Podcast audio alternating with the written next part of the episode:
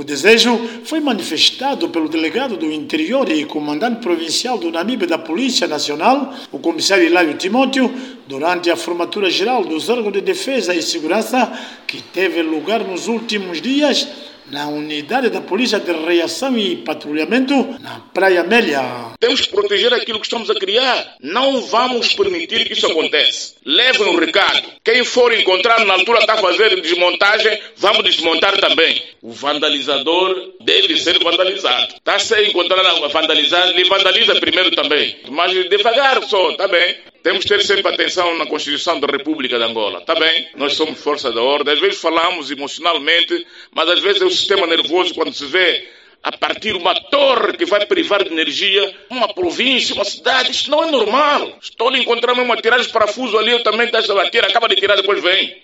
Pronto. Aqui também assim estão a gravar. Isso estou a ver, é voa. É melhor ir no camarada da TPE coisa para fazer a censura. Edson Camalanga, ativista e docente, disse...